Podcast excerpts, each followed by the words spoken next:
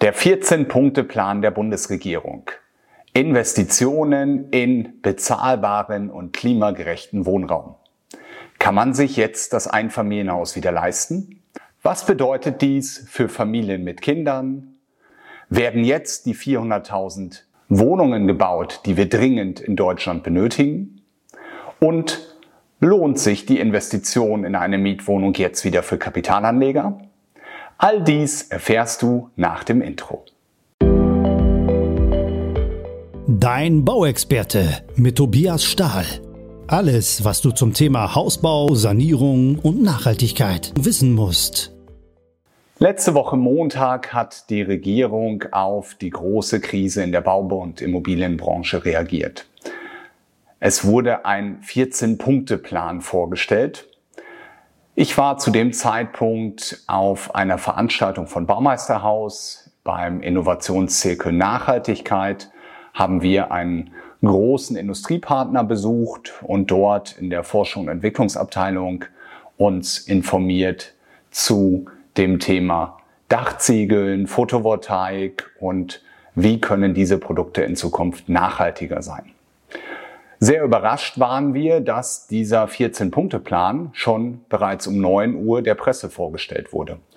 Dies ist etwas, was ich auch für sehr, sehr unschön halte und auch etwas mit Wertschätzung zu tun hat, wenn der Kanzler und die Regierung und die Bauministerin zu einem Krisengipfel einladen und bevor sie überhaupt den Raum mit allen Branchenvertretern betreten, vor die Presse treten und das Ergebnis vorwegnehmen, dann ist das weder ein Gespräch auf Augenhöhe, noch ist dies eine offene Diskussion. Denn zu diskutieren gab es ja nichts, es gab nur etwas zu verkünden. Und dies ist etwas, was ich sehr, sehr schade finde, wenn man so miteinander umgeht, weil das löst natürlich nicht das Problem, sondern sorgt nur für noch immer mehr Aggression, für noch mehr Frust gegenüber der jetzigen Regierung. Und es wäre sehr wünschenswert, wenn wir zusammen an einem Strang ziehen, um die Probleme, die zurzeit dort sind, zu lösen. Nämlich bezahlbaren Wohnraum zu schaffen, klimagerechten Wohnraum zu schaffen und mindestens die 400.000 Wohnungen zu bauen, die wir brauchen, ganz besonders um die Menschen, die geflüchtet sind, aufzunehmen, aber auch um den deutschen Immobilienbestand zu sichern, denn dort wird zurzeit viel, viel zu wenig gebaut. Ich möchte dir heute die wichtigsten Punkte aus diesem 14-Punkte-Plan vorstellen und zu schauen, was kannst du vielleicht für Vorteile daraus ziehen, was gibt es für neue Förderungen, für vergünstigte Darlehen, für Anreize als Kapitalanleger und möchte die wichtigsten Punkte gerne einmal kurz vorstellen. Der erste Punkt betrifft die Kapitalanleger. Es gibt wieder eine degressive Abschreibung für Mietwohnungen die mindestens zehn Jahre gehalten werden und mindestens zehn Jahre vermietet werden. Degressive Abschreibung bedeutet, es gibt sechs Prozent Abschreibung immer auf den Restwert. Also wir fangen bei 100 Prozent an, dann haben wir sechs Prozent Abschreibung im ersten Jahr von 100%, Prozent, im zweiten Jahr dann wiederum sechs Prozent von 94 Prozent und so fällt die Abschreibung Jahr für Jahr in der Summe das nennt man degressiv, also absinkende Abschreibung. Noch nicht zu 100 Prozent bestätigt, aber nun mehrmals angedeutet ist, dass diese degressive Abschreibung kombiniert werden kann mit der Sonderabschreibung für Mietwohnungen, die ein Nachhaltigkeitszertifikat erhalten. Damit hätte man nochmal in den ersten vier Jahren 5% Sonderabschreibung obendrauf. Somit wäre man im ersten Jahr bei 6 plus 5, also 11 Prozent. Und wie gesagt, dann wird es Jahr für Jahr etwas weniger. Und ab dem fünften Jahr würde die Sonderabschreibung wegfallen. Das bedeutet, dass man in den ersten zehn Jahren über 50 Prozent der Kosten abschreiben kann. Und somit rechnet sich die Investition in Mietwohnungen durch diesen steuerlichen Aspekt sehr, sehr gut. Und das ist ganz klar die Empfehlung an alle Kapitalanleger. Prüft einmal auch bei den aktuellen Bedingungen, ja, die Kosten sind gestiegen, ja, die Zinsen sind gestiegen, aber so einen steuerlichen Anreiz hatten wir noch nie in Deutschland. Und unter diesen Bedingungen kann es sehr interessant sein, wenn die Wohnung insgesamt natürlich nicht zu teuer ist und die Miete dazu passt. Hierbei ist nicht nur die Sonderabschreibung, sondern natürlich auch das vergünstigte Darlehen interessant, wenn man ein Haus mit Nachhaltigkeitszertifikat baut. Denn dort gibt es dann auch 150.000 Euro Darlehen pro Wohneinheit ab 0,01% Zinsen, im langfristigen Bereich bei ungefähr 1%. Der zweite Punkt ist, der Effizienzhaus 40 Standard ist erst einmal ausgesetzt. Wir hätten sonst 2025 den Effizienzhaus 40 Standard als Pflicht bekommen. Aktuell müssen wir ein Effizienzhaus 55 bauen. Beide Standards kennt ihr sicherlich noch aus den letzten Jahren, weil sie stark gefördert wurden. Heute ist der Effizienzhaus 40 Standard die Mindestvoraussetzung für die Förderung der KfW-Bank, für klimafreundlichen Wohnraum. Wir sind alle davon ausgegangen, dass dies in Kürze zur Pflicht wird, aber das ist nicht der Fall. Das hat die Regierung nun ausgesetzt. Meiner Meinung nach der falsche Weg, denn bei uns sind die Mehrkosten für die Dämmung für ein Einfamilienhaus aktuell zwischen 2.000 und 3.000 Euro. Mehr nicht. Also das ist nicht der große Kostentreiber. Selbstverständlich bei großen Hochhäusern, Wohnblocks mag das etwas anders aussehen, aber auch dort, wenn man es auf die Wohneinheit runterrechnet, ist der Unterschied nicht so groß. Somit ist das einer der Punkte, wo ich sage, naja, da wird nicht der große Wurf mitgemacht. Heißt für uns aber, wir werden davon ausgehen, dass weiterhin der Effizienzhaus 40 Standard gefördert wird, weil wenn es nicht zum Standard, zur Pflicht geworden ist, ist es förderfähig. Wenn es verpflichtend ist, kann ich es nicht mehr fördern. Also hoffen wir, dass dadurch die Förderung bleibt und wir damit alle, die einmal nachrechnen, feststellen, dass es sich sehr gut rechnet und man damit wirtschaftlich ein Haus bauen kann. Punkt drei: Bau von bezahlbaren Wohnraum für alle vereinfachen und beschleunigen. Ja, das wünschen wir uns alle. Das ist wieder so eine hohle Phrase. Natürlich sollen dort die Bedingungen, die Baugesetze vereinfacht werden. Wäre sehr, sehr schön, wenn man es endlich tun würde und nicht nur darüber reden würde. Punkt vier: Die Finanzmittel für den sozialen Wohnungsbau werden aufgestockt. Auch dies ist nicht das Problem. Dort ist in dem Topf viel, viel drin, aber es müssen die Anreize geschafft werden, es müssen die Grundstücke zur Verfügung stellen und es muss der ganze Prozess erheblich beschleunigt werden. Dementsprechend glaube ich nicht, dass es hier an den Finanzmitteln scheitern, aber auch das ist natürlich ein sehr positives Signal, dass der soziale Wohnungsbau weiter gefördert wird, dass weitere Gelder dafür zur Verfügung gestellt werden. Dies ist ein x-faches von dem, was für den Neubau zur Verfügung gestellt wird. Kommen wir nun zu Familien mit Kindern. Der fünfte Punkt und für viele auch der wichtigste Punkt. Frau Geiwitz, unsere Bauministerin, hat endlich verstanden, dass die Einkommensgrenzen in dem Programm Wohneigentum für Familien viel zu niedrig gesetzt wurden.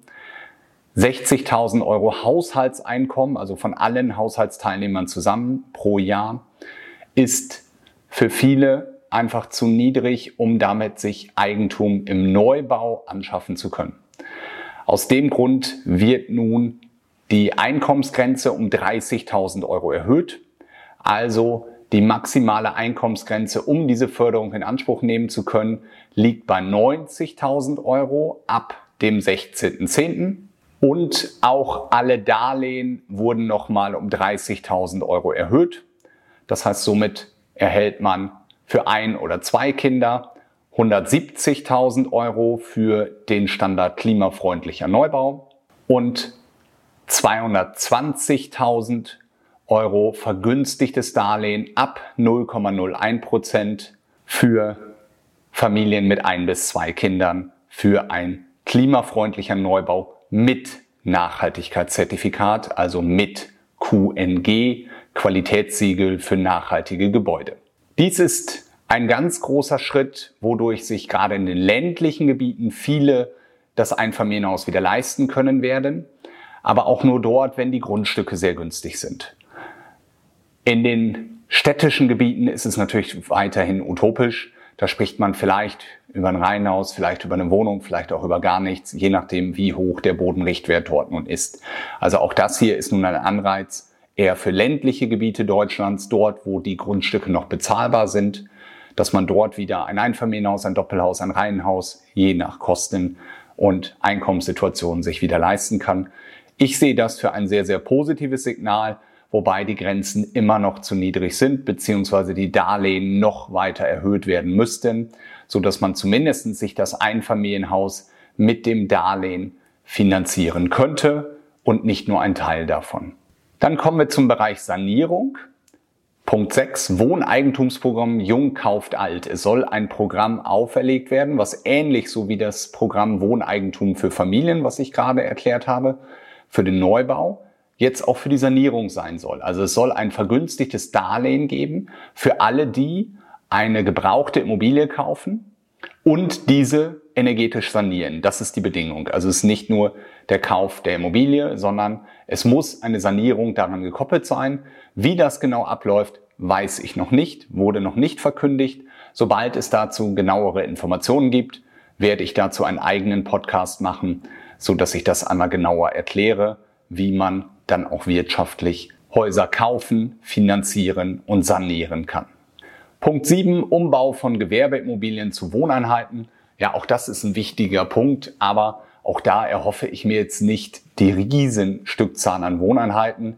Die Regierung sieht das anders. Durch Corona, durch Homeoffice sind ganz viele nun zu Hause am Arbeiten und einige Büroräume sind frei geworden, aber die dann in Wohnungen umzubauen ist nicht so einfach, wie man sich das vorstellt.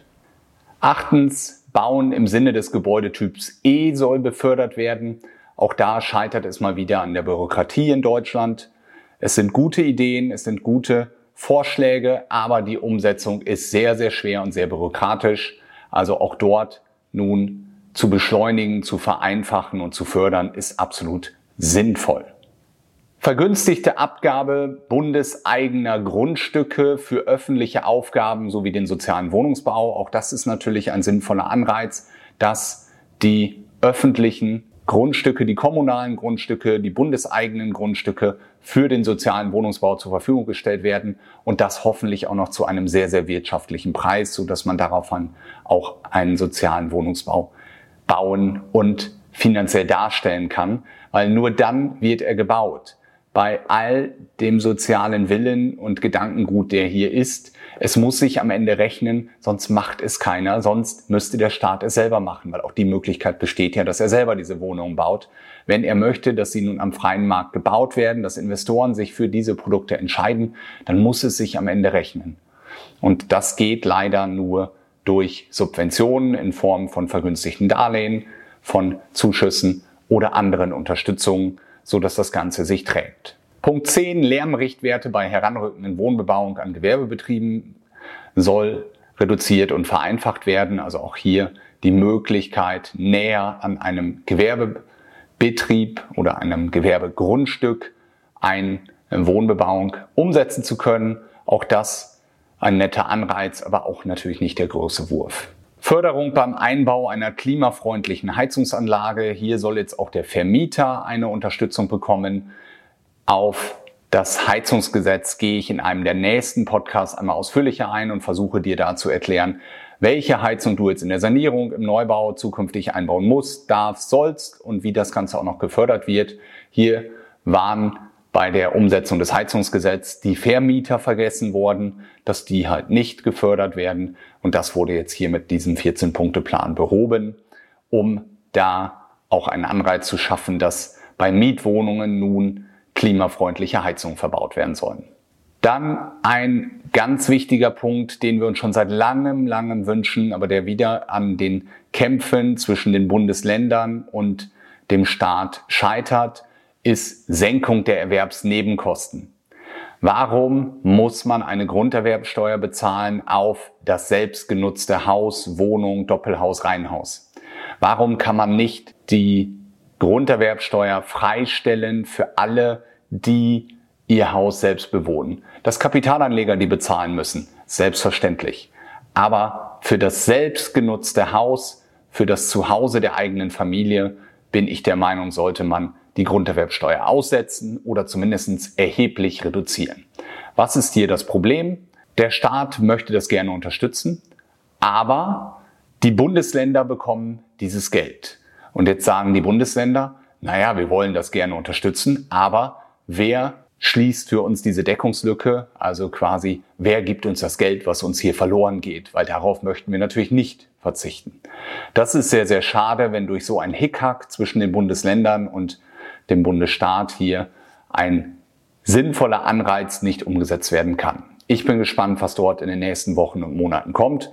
Punkt 13, Beschleunigung von Planungs- und Genehmigungsverfahren. Auch das ist wieder ein frommer Wunsch zu sagen, dass das Ganze beschleunigt werden soll. Aber auch hier bin ich genauso wie auch vorher nicht drüber sprechen, sondern es bitte umsetzen. Das würde uns endlich einmal helfen, dass der bürokratische Weg nicht immer weiter, weiter, weiter wird. Und der letzte, der 14. Punkt, neue Wohngemeinnützigkeit an den Staat gehen lassen. Auch das ist eine Idee der jetzigen Regierung. Wohngemeinnützigkeit. Ich bin gespannt, ob es kommt, wie es kommt und ob es wahrgenommen wird, weil auch das nicht das grundlegende Problem löst, sondern für Sozialwohnungen. Ich beschäftige mich seit der Geburt meiner Tochter mit diesem Thema. Ich habe selber einige und durfte auch einige bauen. Das Problem bei diesen ist, dass dort einfach die Unterstützung größer werden muss, entweder in Form der Miete oder in Form vergünstigter Darlehen oder Zuschüsse. Das ist nun mal die Bedingung. Wenn die Miete möglichst günstig sein soll, nämlich bedeutend günstiger als der Markt, dann muss dort eine Unterstützung vom Staat kommen. Oder wie gesagt, der Staat baut selber diese Wohnung. Es muss ja nicht aus der freien Wirtschaft und aus der Wohnungsgenossenschaft und Branche kommen. Der Staat könnte ja auch selber in diese Wohnung investieren. Und es ist halt sehr, sehr schade, dass er das nicht tut. Und dementsprechend wäre das Mindeste, dort die richtigen Anreize zu schaffen. Denn wir brauchen diese Wohnung unbedingt in ganz großem Stil, um sowohl für uns bezahlbaren Wohnraum zu schaffen, aber auch um den Geflüchteten eine lebenswerte Unterkunft zu bieten, die sie verdient haben. Denn sie können nichts dafür für die Situation, aus der sie geflüchtet sind. Sie sind froh, hier in ein, unser tolles Land kommen zu dürfen und da sollten wir auch die Möglichkeit schaffen, dass sie hier vernünftig wohnen können und nicht in irgendwelchen Turnhalten, Zelten oder sonst irgendwo etwas untergebracht werden. Kommen wir zu den drei größten Punkten. Und für mich, wie ich ja auch kommentiert habe, viele Punkte ist heiße Luft, viel Gerede. Ich will nicht sagen wenig dahinter, aber naja, am Ende ist es so. Ich sehe drei große Punkte. Das erste ist der steuerliche Anreiz für Kapitalanleger, die degressive AFA, sehr wahrscheinlich sogar in Kombination mit der Sonder-AFA für Häuser mit Nachhaltigkeitszertifikat. Dies gilt für alle, die nach dem 1.10.2023 mit dem Bau beginnen und auch erst danach den Kaufvertrag beim Notar bzw. den Werkvertrag geschossen haben. Also es geht nicht wie früher nach den Baugenehmigungen, sondern es geht nach dem Baubeginn diesmal. Und der kann ab jetzt erfolgen. Der erste Zehnte ist gewesen so dass alle, die jetzt mit dem Bau beginnen und jetzt verkaufen, in diesen Genuss kommen werden. Es gibt noch viele Kleinigkeiten, die man achten muss. Die bitte einmal genau abstimmen, aber grundsätzlich ist es möglich. Der zweite Punkt sind Familien mit Kindern mit geringerem Einkommen. Hier sind die Einkommensgrenzen erheblich erhöht worden von 60.000 auf 90.000 Euro für ein Kind, 10.000 Euro mehr für jedes weitere Kind. Hier ist noch einmal wichtig, die Bezugsjahre sind 2020 und 2021. Wenn man in diesem Jahr, also 2023, den Antrag stellt, wenn man ihn im nächsten Jahr stellt, ist es 2021 und 2022. Also immer die zwei zurückliegenden fertigen Steuererklärungen. Dort schaut ihr einfach in eurer gemeinsamen Steuererklärung, was steht dort unter zu versteuerndem Haushaltseinkommen. Und diese Zahl sollte bei einem Kind in den beiden Bezugsjahren unter 90.000 Euro sein. Dann kommt man in den Genuss dieser Förderung. Natürlich immer die Voraussetzung, dass man klimafreundlich oder sogar klimafreundlich mit Nachhaltigkeitszertifikat baut. Dies hat einen Vorteil von ungefähr 400 Euro im Monat, die man in den ersten zehn Jahren spart, unter Berücksichtigung aller Mehrkosten. Also es rechnet sich sehr, sehr gut. Und der dritte Punkt ist die Unterstützung vom bezahlbaren Wohnraum. Auch das ist ein ganz, ganz wichtiger Punkt, dass hier nun an mehreren Schrauben gedreht werden sollen und es sich in die richtige Richtung entwickelt. Mein Fazit ist, es sind ambitionierte Ziele, es sind große Versprechungen. Ich bin sehr enttäuscht über den schlechten Umgang zwischen Politik und Branche, so wie man dort auch gerade die Sachen verkündet hat, das geht gar nicht. Und somit hoffe ich, dass man sich dort zusammenrauft und nun miteinander an einem Strang zieht und das Ganze nach vorne bringt. Denn es muss noch einiges getan werden, damit die Baubranche und die Immobilienbranche wieder Fahrt aufnimmt und die ambitionierten Ziele von mindestens 400.000 Wohnungen pro Jahr erreichen kann. Hast du Fragen zu diesen 14 Punkten? Das war sehr theoretisch, sehr juristisch. Ich habe versucht, es so einfach wie möglich zu erklären und die wichtigsten Punkte dort zusammenzufassen. Dann schreib mir gerne an podcast.stahl-baumeisterhaus.de oder an info.tobiasstahl.de. Ich würde mich sehr darüber freuen. Dein Bauexperte mit Tobias Stahl. Alles, was du zum Thema Hausbau, Sanierung und Nachhaltigkeit wissen musst.